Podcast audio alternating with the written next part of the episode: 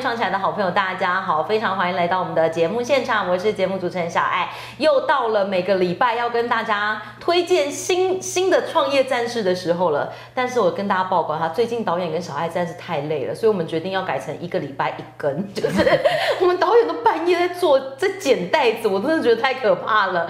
好，让我们评估一下，因为之前我们都是一个礼拜，但是呃两根，就是会有两。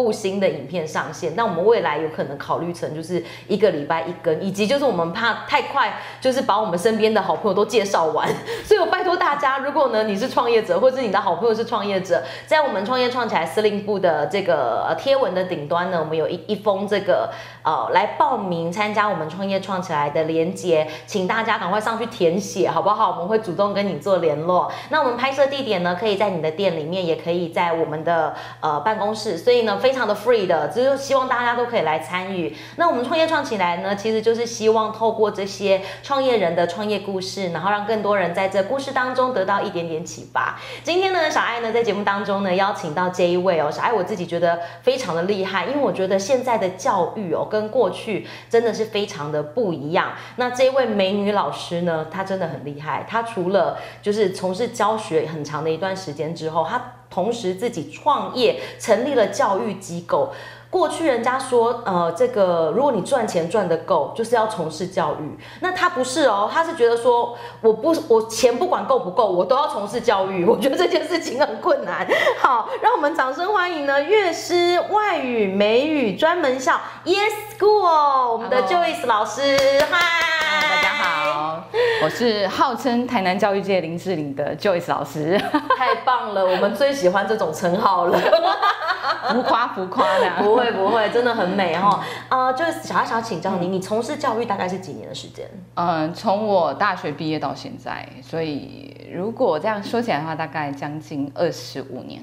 天哪，不要告诉大家这个数字，不会有人相信的。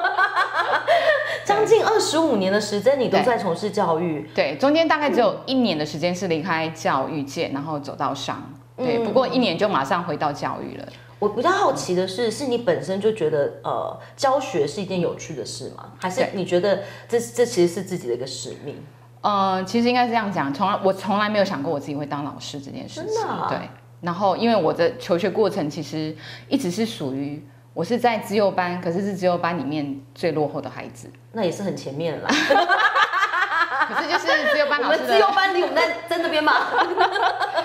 但是就是老师眼眼中钉，所以一直来对，就是求学过程对我而言是辛苦的。其实你压力很大哎。对。因为我我常常觉得可以上资优班的孩子真的很厉害，因为小孩我是从来没有这样想过。可是我身边的人都非常的优秀，我就是像你，就是像你刚刚形容的那个样子的感觉，有一点类似。就是我旁边人都台大啊、政大 出国读书，但是我就是在一个很后面，然后一直远远望着他们这样。客气了，没有没有。所以我很能够理解那样的心情。可是我觉得过去的教育跟现在的教育，二十五年来的教育一直在改变。对你对教育的那件那个心，其实是一直都在的。对，其实教育是一个初衷，就是因为在你求学过程是不快乐的，然后其实这些不快乐的过程会变成你一个养分，反而造就我后来我成为老师的时候，我对很多孩子有很更多的同理心，是。我不会觉得说你本来就该学会，或是我觉得我教一遍你就该会，对，反而这样子的心态会让家长他更相信你，更信任你，更愿意把孩子交给你，而且孩子也可以感受到你的用心。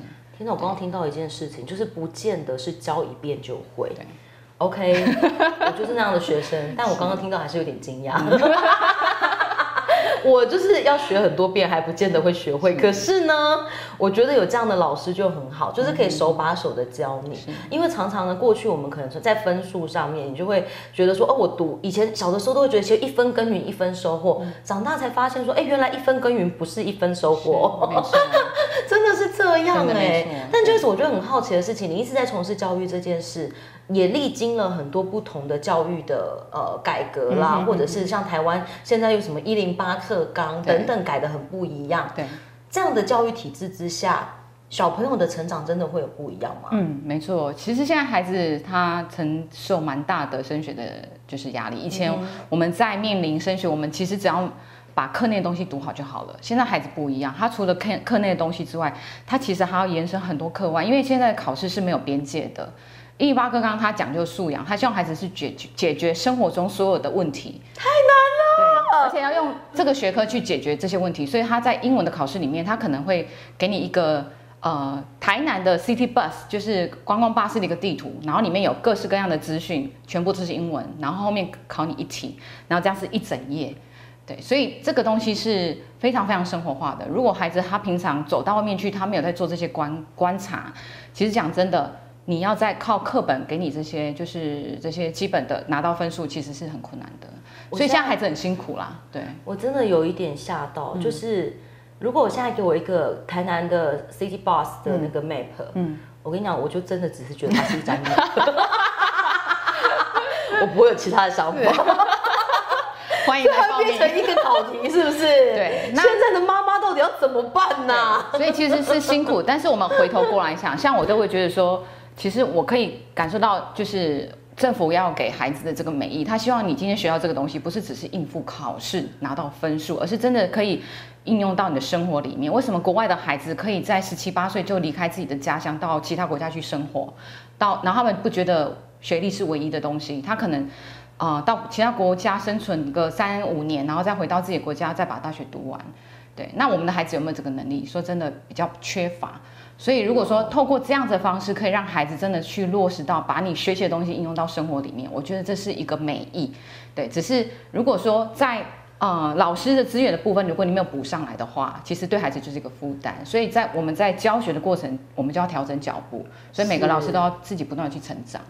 今天我们在节目上呢，邀请到呢 Joyce 来到节目现场。小艾一直有一个很很有趣的问题，想要我请教你。因为其实呢，很多的老师他可能做教学这件事，他可能做了一辈子，他也从来没想过要变成老板。你从老师变成老板，OK，我觉得都是老字辈，但是可能下面的字填的不一样，立场会有点不一样，你知道吗？你从老师转换成老板，刚开始的心情是什么？啊，其实。我的初衷就是来自于后生跟共好，对。那我觉得说自己在教育界这么久时间，因为其其中我其实还转换跑道，我有做一些师训，我是当讲师，所以去教不止教学生，而是教老师去怎么成为老师。那在那个过程里面，我觉得我得到更多的快乐，因为我觉得我可以把我所知道的去，就是带更多的人去进入到这个行业。对我觉得那是可能。是我的福报，我觉得我可以把我懂得给别人，所以在这样的过程里面，我会发现，嗯，可以给予是一件好事，所以啊，慢慢慢慢就希望说，我今天如果有能力有机会的话，我自己成立一个我自己的机构，我去很任性的做我想要的教育的面向，因为很多老板他可能想要的是。先有 profit，对，然后再讲究讲究你的就是教育的就是目标。可是我是可能比较倒过来，我就是很任性，想要我先看到教育美好的那一面，然后我把利润先摆旁边。可是我觉得家长是。很教育是一个很有温度的一个行业，是它是可以很能感受到你在做什么的一个行业。是消费的呃是家长，可是感受是孩子跟家长同时。所以当他们觉得你今天是一个用心的人，你相对的你就会这些东西会回到你身上。所以你在啊学生或者是你的业绩就会不断的成长。我觉得教育没有那么困难，就是好好的教家长就会信任你。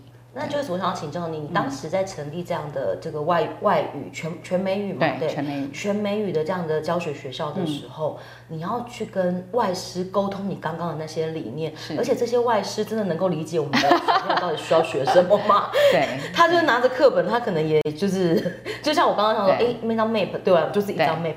你你除了跟家长沟通，跟学生沟通之外，你还有一个就是你的跟你一起工作的团队跟伙伴，没错，你要把这个理念执行下去。对你来讲，你有遇到什么困难吗？嗯。其实，首先就是说，你要以身作则，在平常你就是你，你对待孩子跟你给孩子的，你先做给他看。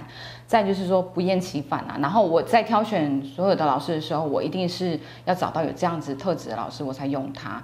那一般来台湾的外师，很多都是属于旅游型的外师，你懂我意思吗？就是他来，然后嘻嘻花一下，然后他可能就离开台湾，又到别的国家去，所以他不会把教育当成是一个 career，他把它当成是一个 job，他只要拿到钱就好了。但是我找的外师就是比较偏向他是在台湾定居或是娶老婆了，对，所以他可以把这置业当成他一辈子要做的。所以这样子的老师，你在跟他做沟通的时候，他就更有同理心，而且。他甚至他有家庭，他有小孩，所以他知道你要表达的，他也希望这个东西是他孩子愿意的，或者是甚至他想要把他孩子带来我这边上课。对，我觉得这样子就很成功。我觉得今天很难得，我们在节目现场邀请到一位，就是真的是在教补教界的名师 Joyce 来到现场。小爱，我想要请教他一个很实际的问题，是就是我们现在就是我们很多粉丝一定马上就会遇到的问题。我想要请问你，我要如何选择一个适合我小朋友的学校？嗯哼哼哼，跟就是我要怎么样找到这样的补习班？我有没有什么样的基本我可以去做考核这样子？呃，我觉得 是，觉得我想说，但是因为我自己可能有这样的困扰，但是我我在想说，该不会跟大家都没有这个问题，只有我这个问题吧？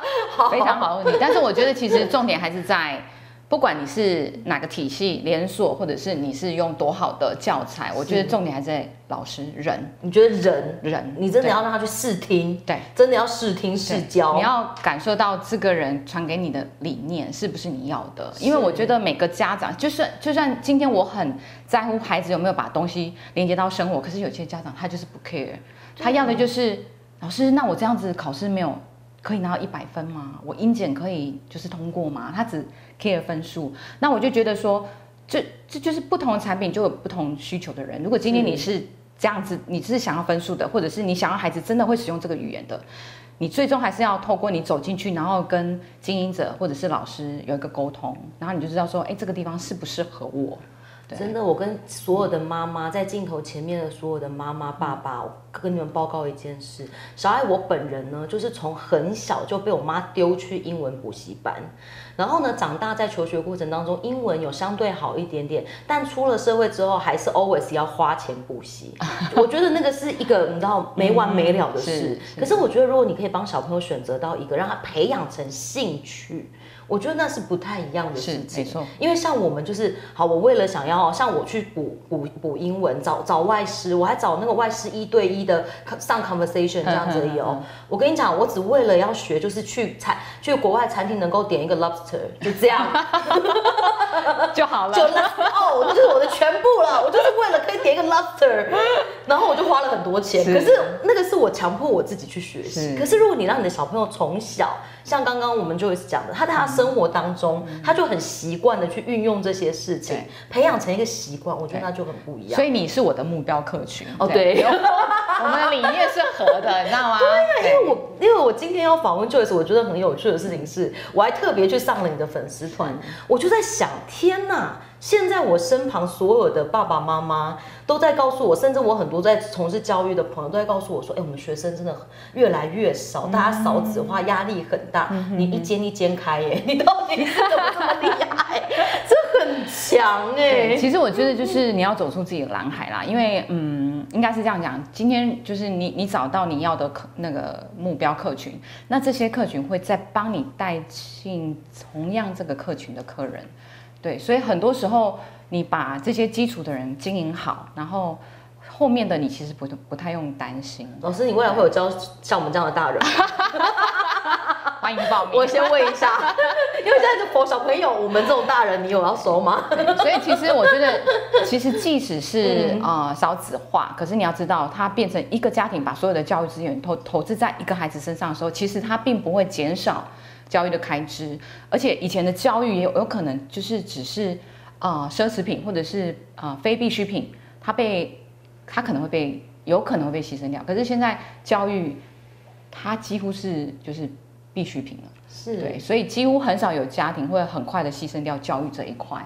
对，所以基基本上大部分的台湾的小学的小朋友，十个里面应该有十一个都都会补美语。嗯哼对，所以它其实并没有减少。是我觉得反而是大部分的家长他的观念是越来越注重语言这一块，所以他反而投入的金钱资金更多。我这边很多孩子是他不止在我这边补习，他在同时好几个机构补习，通通都是美语。都补美语，对，为什么？因为他觉得很重要，而且因为我们这个年代的还，我我啦，不是你，你你比我年轻很多，没有没有，差不多。